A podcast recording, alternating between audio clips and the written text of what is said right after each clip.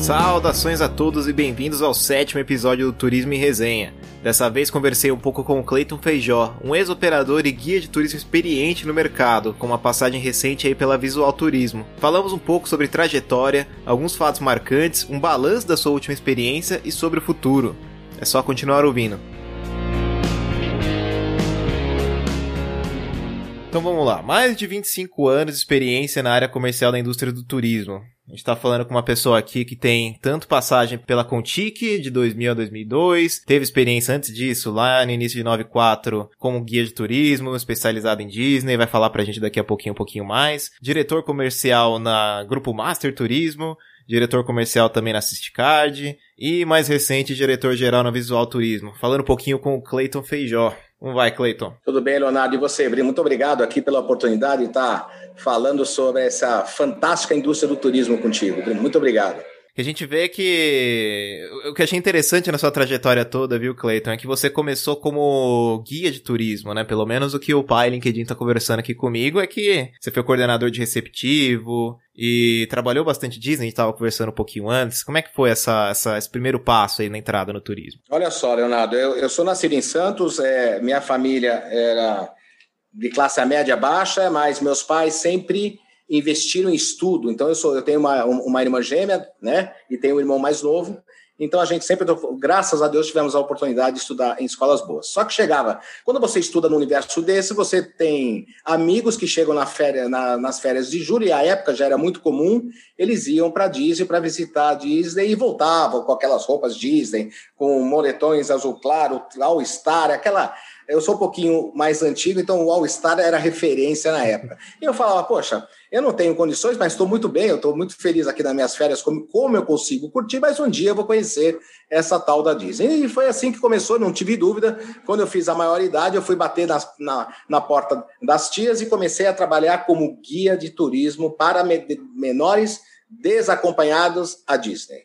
Eu conduzi menores desacompanhados para a Disney por aproximadamente uns 10 anos. Depois tinha uma empresa que eu trabalhei que chamava Dimensão Turismo, que eu fazia isso exatamente, que era levar a, molecada à Disney, que começou a operar algumas, é, alguns destinos de Caribe. E aí eu tive a oportunidade de fazer duas temporadas na ilha de San Martin, no Caribe, e depois eu tive a oportunidade de fazer duas temporadas também na, na República Dominicana, em que mais especificamente em Punta Cana, na praia de Punta Cana.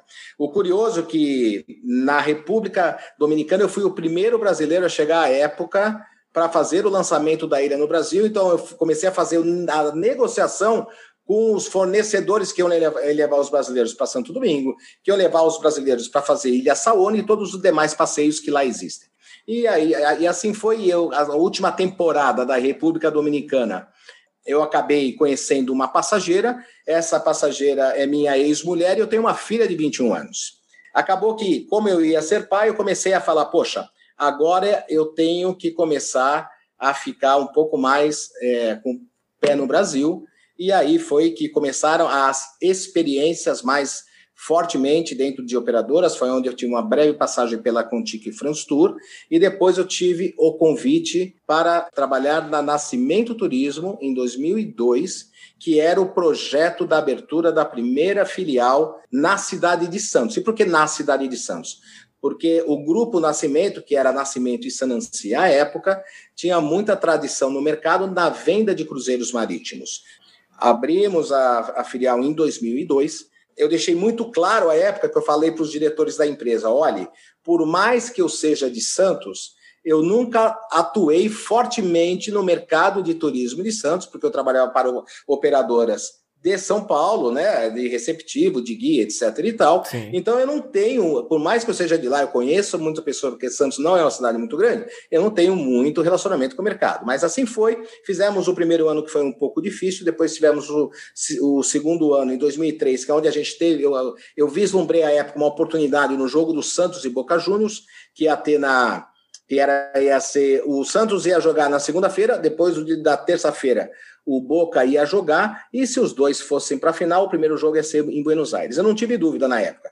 Peguei um papel A4 com impressora, coloquei o logo do Santos, coloquei o logo do Boca Juniors, coloquei Santos e Boca, final Libertadores, eu vou, e coloquei os telefones da filial do Santos imprimi na impressora do, da filial mesmo. Oh. Eu fui para um bar, o meu promotor foi para outro bar, o outro promotor para outro bar e começamos a distribuir e deixar aquele aquela papel em todas as mesas. Muito bem, o que aconteceu foi que o Santos ganhou, no dia seguinte o Boca ganhou e a partir daí, Leonardo, o telefone não parou de tocar na filial. A gente começou a vender, vender. Resumindo, eu levei 170 torcedores é para assistir a final de Santos e Boca Juniors é, em Buenos Aires. Então, neste momento, neste momento deu uma virada, porque o mercado viu que, né? Porque tinha todo um desafio de. Eu estava vendendo com ingresso em tudo, mas tinha um, um, desafio de conseguir o ingresso, etc. e tal. Acabou que eu mandei. Eu tenho algum relacionamento com o pessoal do Santos, mandei as pessoas falar e, e é, apresentei o projeto que eu estava fazendo, que eu estava levando 170 torcedores. Acabou que deu tudo certo, o ingresso estava na mão deles. A gente fez uma, um, um evento super bonito, envolvendo o City Tour em Buenos Aires, é, os barzinhos que é, o torcedor gosta de beber uma cervejinha, né? não, não tem que não gosta. Então, também, né? a gente Mas fez uma programação né? lá muito bacana e foi muito bem aceita. E a partir desse momento começou a deslanchar a filial em Santos, que o mercado aceitou muito bem, né? Assim, poxa, é, falaram que ter e teve mesmo. E a partir daí foi embora. E depois, uh, em 2006, eu fui convidado para vir para São Paulo para fazer a, a, a, assumir a diretoria comercial da Nascimento. E a partir daí foram até o, a, até o final dela, participei da abertura de todos os projetos das demais filiais. Tivemos filiais no Rio de Janeiro, tiveram filiais é, onde o Venturelli trabalhou, inclusive, em Sorocaba, no, no, interior do estado de São Paulo, tivemos filial em Brasília, ou seja, é, teve aí um crescimento muito representativo. foi o período mais próspero né, do, do, turismo na época. Você é, foi um período mais próximo e ela tinha uma característica de da, de, de uma venda personalizada, né, Leonardo? Tanto na venda do produto nacional como na venda do produto internacional. Embora a Nascimento Turismo tinha uma característica muito forte é, na venda de internacional. Aí aconteceu o que aconteceu com a Nascimento, infelizmente, e após a experiência que eu tive com a Nascimento, eu fui convidado para pelo Alexandre Camargo para ir para a Ciscar do Brasil, aonde lá eu fiquei por quatro anos. E aí, Leonardo, no final do ano passado, de 2019, veio o convite da CVC Corp para eu assumir a gestão da Visual, porque o senhor Afonso, que é o fundador da Visual Turismo, estaria saindo no final de 2019, então estava estava de fato terminando em dezembro de 2019 e eles queriam uma pessoa para fazer a, a oficial passagem de bastão do senhor Afonso para um novo gestor. Aí foi que me convidaram. Quando eu fui convidado, tenho alguns desafios. Por exemplo, a equipe estava meia descrente, acho que é a melhor palavra, porque foi, foram muitas mudanças em, em dois anos, vieram né, há 33 anos com uma gestão de uma pessoa só e depois passa por uma empresa muito grande e é normal os funcionários e os colaboradores ficarem meio que é, descrentes, não sabendo o que vai acontecer. Então eu tinha dois desafios. É, primeiro era trazer de volta a equipe unida, trazer eles com força para a volta é, e, e, todos unidos. E a segunda era os clientes também, que pelo fato de ter se juntado ao grupo CVC, alguns clientes ficaram meio afastados e deixando até alguns de comprar para ver o que, que, ia acontecer. Não, bacana. Assim que eu chegar no, no na, na, visual, você vai ter que me contar um pouquinho desses 10 meses aí melhor. Mas agora, primeiro de tudo, como que você leva a molecada pra Disney sem esse contato direto que a gente tem hoje em dia de WhatsApp, internet, cara. Você deve ter uma história boa de alguém que deu uma desviada, alguém que fugiu um pouco do grupo, né? Não, foi 10 anos de Disney. Era muito comum, porque assim, a média de idade que na época tinha dessa, desses adolescentes que iam à Disney era de 14 a 16 anos, porque a grande maioria deles era presente do pai de 15 anos de idade, né? Nessa empresa que eu trabalhei mais tempo, geralmente eram dois guias para cada 45 adolescentes. O que acontecia, de fato, é que quando vai chegando no final do grupo, a grande maioria deles, por mais que a gente faça as rondas e fale, Leonardo, você, a partir deste momento, você vai para o seu quarto, que tem que dormir, que você tem que descansar, porque amanhã a gente vai sair muito cedo, que tem um ah, parque tá intenso. Então, eles, eles, eles faziam nós acreditarmos que eles iam dormir, só que de fato eles não dormiam, eles se juntavam, obviamente, no quarto de alguém e ficavam falando baixo para o vizinho não, é, não escutar e acabavam que dormiam muito pouco à noite. Então teve um caso, eu, eu conto essa história porque foi muito é, curiosa. É, a gente estava, se eu não me engano, no Magic Kingdom. Por isso que são dois guias, né? Quando acontece de depois que nós fizemos o parque com todos os passageiros e, agora, e aí a gente dá um, um tempo livre, a gente marca um ponto de encontro que é aquele ponto de encontro geralmente é uma meia hora antes da saída que a gente tem que sair, que o ônibus é. está programado para nos pegarmos dali a 30 minutos e teve um passageiro que não apareceu. Muito bem. Um, um guia vai no ônibus com os passageiros para o hotel e o outro fica no parque. E eu fiquei no parque. Aí eu já tinha avisado todos os seguranças do parque, comissões de viajar, e não encontrava o menino.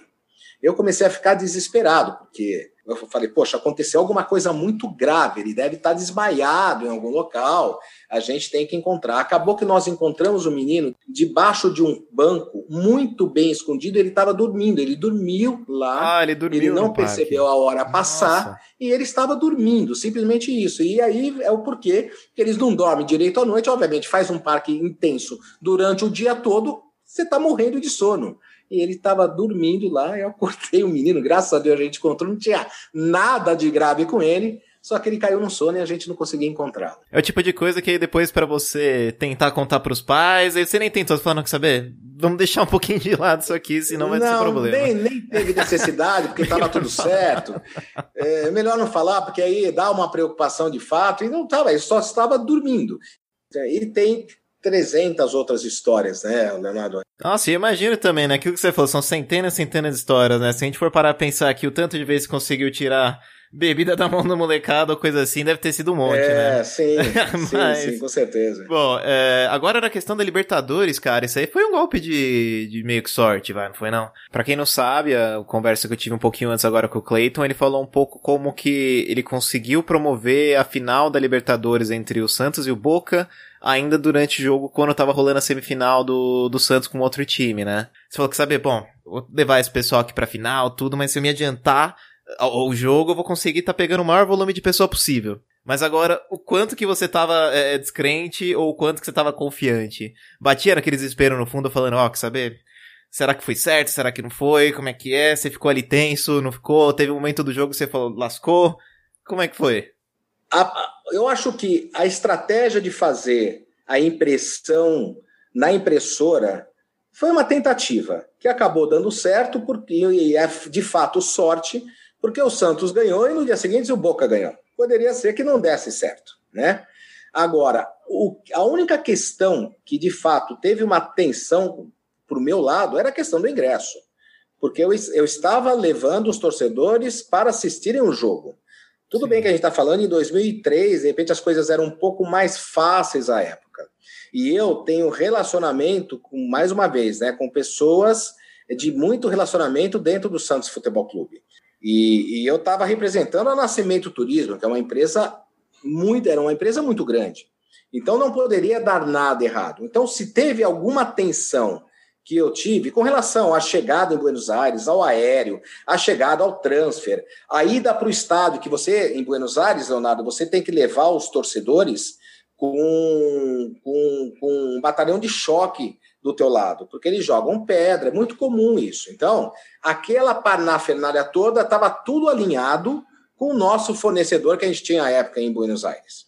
O que de fato eu tinha atenção era do ingresso. Então eu peguei um dos diretores do Santos à época, ele foi três dias antes da chegada, da minha chegada com o grupo, e eu falei: é, eu tô te mandando para lá três dias antes, você vai ficar no mesmo hotel que eu estarei, o teu apartamento é do mesmo lado do meu, porque eu tenho que ter 170 ingressos na minha mão. O jogo, se eu não me engano, era na terça. Na segunda-feira, eu falei assim: eu preciso desses ingressos na segunda-feira. Acabou que na segunda-feira ele não conseguiu os ingressos na segunda-feira, porque tinha um detalhe lá de aprovação no Boca Juniors que não tinha é, conseguido. Aí eu fiquei um pouco mais tenso, mas na terça-feira chegou, eu tinha marcado com os torcedores Eu, eu, tinha, eu tinha marcado com os torcedores todos no hotel que eu estava, que era o maior, às duas horas da tarde, só que ao meio-dia começou a juntar pessoas no lobby do hotel e me procurando e me procurando. Eu estava lá, tá falando, então, não, não, fiquem tranquilos, o ingresso está chegando. E cadê aí ele ingresso, chegou uma hora, para, é, cadê o ingresso? Cadê o ingresso? Que horas que nós vamos? Não, a, a, a, o horário de saída é para as três horas, fica tranquilo, vai dar tudo certo. Acabou que ele chegou num táxi correndo assim, saiu do táxi, foi subiu para o apartamento, eu fui lá com ele, fomos conferir, estava tudo certo. Colocamos os torcedores em todos os ônibus, esperamos a polícia de choque chegar e fomos é, para o estádio. A única coisa que o Santos perdeu lá, o primeiro jogo, e aí é, o torcedor então. volta um pouco triste é, quando acontece isso. Mas é, a programação, a execução foi foi, foi muito legal, foi muito elogiada e de fato foi uma virada na cidade de Santos à época, porque as agências viram que o negócio era sério de verdade. E o que eu fico pensando também, se, se o Santos tivesse ganhado essa final aí, você já tinha preparado algum pacote para o Japão, certeza? Ou não? Como ah, é não, que é? aí com certeza. Não, aí com certeza, porque é um negócio. É, e tem algumas empresas mais especializadas nesse nicho de mercado hoje, né, o Leonardo? Agora, se você não era Santista na época, você virou Santista naquele dia. Mas certeza que você era Santista desde cedo, né não? Putz, eu, eu é, assim, embora a cidade de Santos tenha um monte de gente que não torça para o Santos, eu nasci na cidade de Santos, meu pai era Santista, eu sou Santista, tenho uma cadeirinha lá na vila que eu gosto de, de vez em quando, Olá, quando eu tenho falando. tempo lá. Então, quer dizer, eu não sou, eu não sou fanático, mas eu, eu gosto do Santos Futebol Clube. Cleiton, então entrando agora um pouquinho, a gente conversou bastante de visual. Mas conversa, combinar, hein? Você pegou logo num período que eu imagino que se não o telefone não tocou tanto quanto a Nascimento, foi por conta mesmo que hoje a gente tem a comunicação mais fácil por e-mail. Como que foram esses 10 meses? Essa gestão da, da, da, da pandemia dentro da, da, da operadora? Qual que foi a resposta das agências? Como que foi essa, essa do, do início ao fim, pelo menos até o último momento que você estava dentro da visual?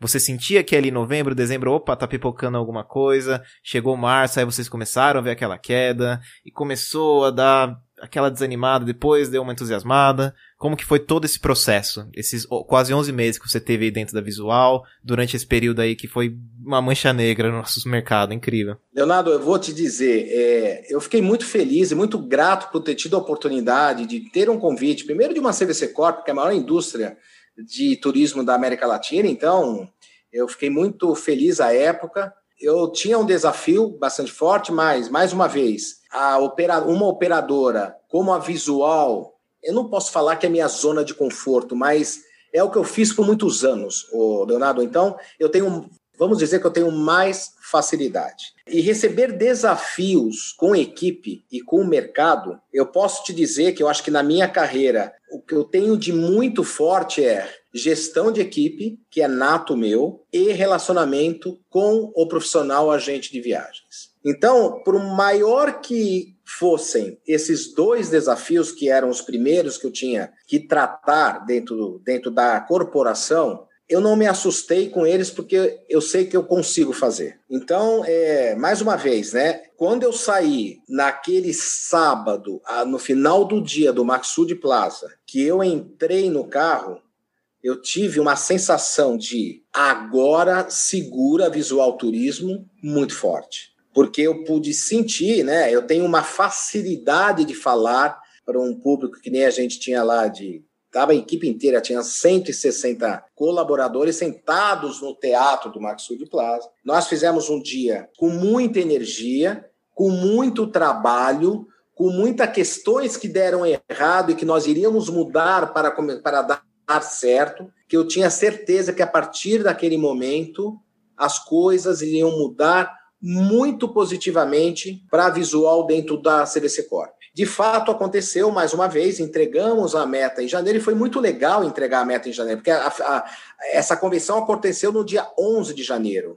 Já tinham passado, a gente tinha mais 20 dias. Então, quer dizer, os primeiros 10 dias, por mais que já tinha uma gestão nova, ainda estava meio indo do jeito que era. Só que do, da segunda-feira, a partir daquele momento, para até o final do mês, foi outra pegada da equipe toda. E eu não digo só equipe de venda, eu digo da equipe de vendas, da equipe de executivos, da equipe de, de operações, da equipe de produtos. Todo mundo sacou na cabeça que é o seguinte: isso aqui é um só. Eu dependo dele como ele depende de mim. então a gente vai fazer dar certo, que foi o que aconteceu, a gente entregou a meta no mês de, de janeiro, e foi muito legal, porque as filiais, elas comemoraram, comemoraram muito, porque faziam 10 meses que não entregavam a meta. Então foi muito bacana. Mês de fevereiro foi muito bom também. Não entregamos a meta por 3%, nós fizemos 97%, mais uma vez, é praticamente meta batida.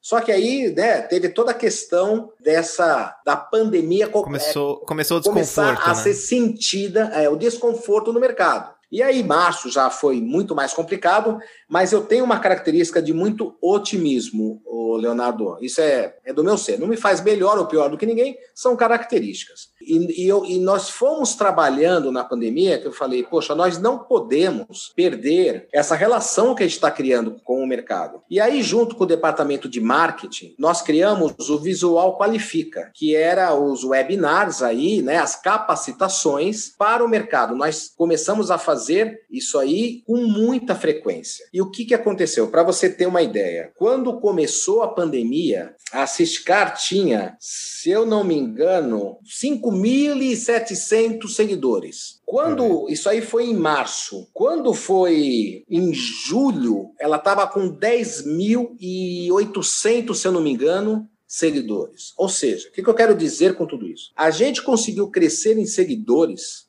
no Instagram durante o período de pandemia. Nós começamos a receber mensalmente uma quantidade incrível de solicitação de cadastro, que eram agências que estavam assistindo às nossas capacitações e que gostaram muito das nossas capacitações durante esse período que começou a pedir cadastro para visual turismo. E nós começamos a também, isso aí eu não fiz sozinho. Tem o departamento de marketing, teve muito mérito, tem departamento de produtos, que, por exemplo, nós começamos a lançar alguns nichos de mercado. A Visual começou a trabalhar o glamping, que é aquela mistura do acampamento com, com charme. Nós, nós nos associamos a LGBT com o Clóvis Casimiro. Ou seja, começaram a acontecer alguns movimentos, a gente mudou o layout da Visual. As peças da Visual vinham de azul claro, que era a cor tradicional dela, que era o produto de entrada. Depois tinha uma peça de um azul um pouquinho mais escuro, que eram os produtos já intermediários, e tinha o black, que eram os produtos de luxo. A gente começou também a atuar no nicho de alta renda, no mercado de luxo. Ou seja, nós começamos a trazer muitas novidades. Nós lançamos a Central Marítima agora no finalzinho da pandemia.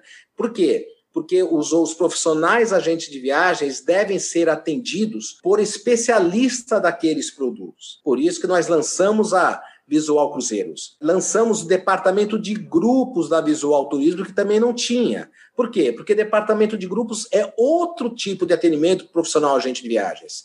E começou a dar muito certo isso. Então, sério, foram várias ações que fizeram com que, mesmo durante a pandemia, a gente cresceu em seguidores, nós crescemos em cadastro de agências de, de viagens, ou seja, foi um trabalho incrível, Leonardo. É assim. Um trabalho que vocês conseguiram, então, fazer essa clientela toda é, é, é, transitar tanto do ambiente físico para um online, né? Você dobraram de seguidores, foi esse investimento muito pesado aí em webinars.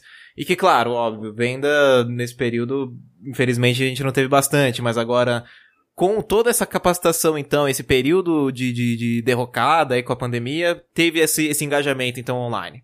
Engajamento mu muito forte, Leonardo. E eu tenho uma, uma característica de falar muito com o mercado. Eu não conseguia acompanhar todos os, os, treinamentos o tempo todo. Mas quando eu tinha agenda, eu entrava em todos os o, as, o final das capacitações e eram capacitações com 300, 350, 400 agentes de viagens, o Leonardo. Tinha muita gente assistindo. E quando eu entrava, que a Mari, que a menina que, fa, que fazia muito, aliás, a, ela, ela, a gente começou a fazer uma organização na capacitação, porque tem isso também, né? Não adianta você simplesmente trazer um fornecedor muito importante e você vai lá começar começar e todo mundo fica perguntando, todo mundo fica atrapalhando. Não, tinha uma ordem. A Mari, que era do, que era do nosso departamento de marketing, ela falava: olha, nós vamos começar agora, sejam todos muito bem-vindos. Nós estamos começando agora, whatever, né? A capacitação de, do Mundo Brasil. É, as perguntas vão ficar todas para o final, nós vamos responder todas as perguntas,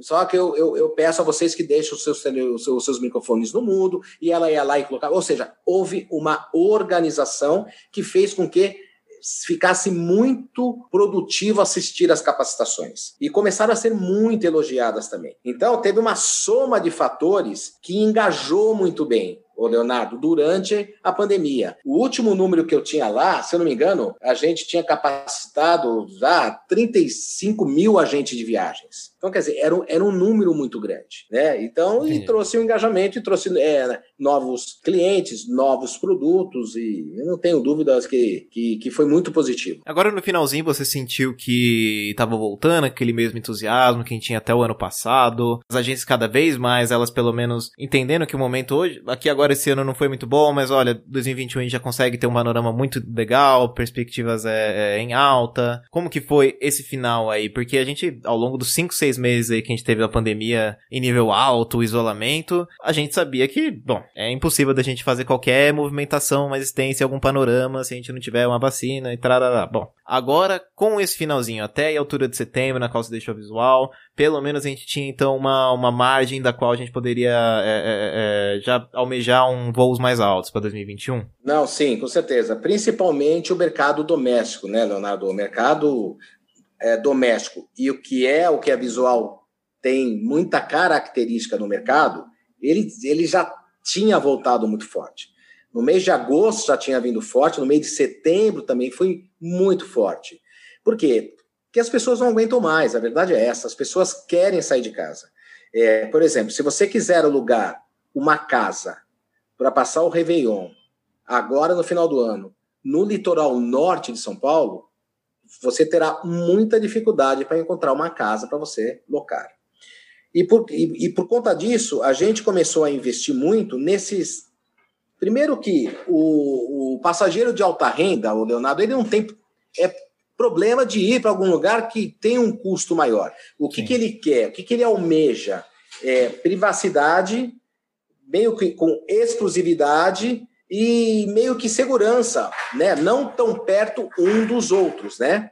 Então, quer dizer, por isso que a gente começou a, a investir um pouco no mercado de luxo também. Então, quer dizer, é, o passageiro tem uma tem uma tem é, tá com uma, uma retração, uma é, o, ele está com muito desejo de viajar. O que que o que que me preocupa que está acontecendo no momento? são os lockdowns na Europa que voltaram a acontecer, né? É, por exemplo, Cancún já começou a, a vender bem, algumas outras ilhas do Caribe já começou a ter procura. Por quê? Porque as pessoas só querem ter segurança. Agora, o que preocupa no mercado internacional são os lockdowns que começaram na Europa, que a Europa é um produto muito forte, como também os Estados Unidos e Canadá são produtos muito fortes. É isso que eu acho que tem que ter um ponto de atenção para ver como é que vai ficar o ano de 2021. Eu acho que, mais uma vez, né, todos os procedimentos devem ser seguidos com muita responsabilidade. A vacina não está ainda aí, então tem que se cuidar, tem que se proteger, tem que sair de máscara para que a gente consiga preservar nós e os outros e assim a gente consiga vislumbrar de fato uma possibilidade de retorno do mercado. Embora o doméstico, no mês de agosto, setembro, que é até onde eu atuei na visual, o doméstico estava vindo muito forte. Agora a gente falando do futuro 2021, Clayton Feijó. Quer continuar mantendo a, a, posição firme no turismo? Vai continuar no mercado? Vai dar um tempo? Como que a gente está hoje na perspectiva pessoal sua hoje, como executivo com mais de 25 anos aí de experiência? Como que a gente pode esperar 2021? Leonardo, obviamente, é, mais uma vez, eu já tenho um tempo no mercado, é, eu conheço bastante pessoas no mercado e eu estou conversando com bastante pessoas no mercado. Embora o momento não seja o melhor momento para grandes negociações, eu acredito que seja o momento para preparar a equipe porque está por vir. O mercado vai voltar, as equipes têm que estar prontas, preparadas. Então eu tô eu tô com cautela, né, com, com conversando, sentindo o mercado e vamos ver se logo logo aí a gente tem novidade para contar. Então não vai soltar, vai ficar no turismo mesmo, né? ah, eu devo ficar. Eu acho que é o seguinte. O turismo é muito Leonardo, bom, né? Não adianta. É, Identificia. Não, eu acho que assim, eu tenho muito tempo no mercado de turismo e eu criei um nome no mercado de turismo. Então, é, as pessoas que eu ligo para a gente conversar, para ver se eu estou entrando em contato, para analisar sinergias, poxa, graças a Deus eu sou muito bem recebido em todos os locais que eu estive. Só que a gente entende, nós temos, nós somos sêniores, então a gente entende que o momento é um momento muito difícil. Ah. É, mas o que eu sempre falei para minha equipe é o seguinte: talento, que é talento de verdade, sempre tem o seu lugar no mercado. Às vezes tem que ter um pouquinho mais de paciência ou menos em alguma questão ou outra. Eu, eu não tenho dúvidas que uma negociação do meu retorno não é uma negociação assim tão, tão simples, né? Tem que, tem que olhar de ambas as partes com muita responsabilidades, mas é, é, é, é eu sinto aí que tem um desejo muito forte do profissional no mercado que me agrada bastante, que, é, que, é, que são frutos aí de, de, desse tempo todo que você falou aí, que já estou nessa caminhada, né? Pessoal, se vocês gostaram do conteúdo, não deixem de seguir o cast pelo Spotify ou pela plataforma que preferirem. E também não deixem de seguir o Turismo em Resenha nas redes sociais. Por elas, eu dou dica de quem será o próximo entrevistado, mostro um pouco dos bastidores e leio as mensagens enviadas por vocês. É só seguir no Facebook e Instagram, Turismo em Resenha tudo junto, e no Twitter, Tour em Resenha. Combinado? Até a próxima.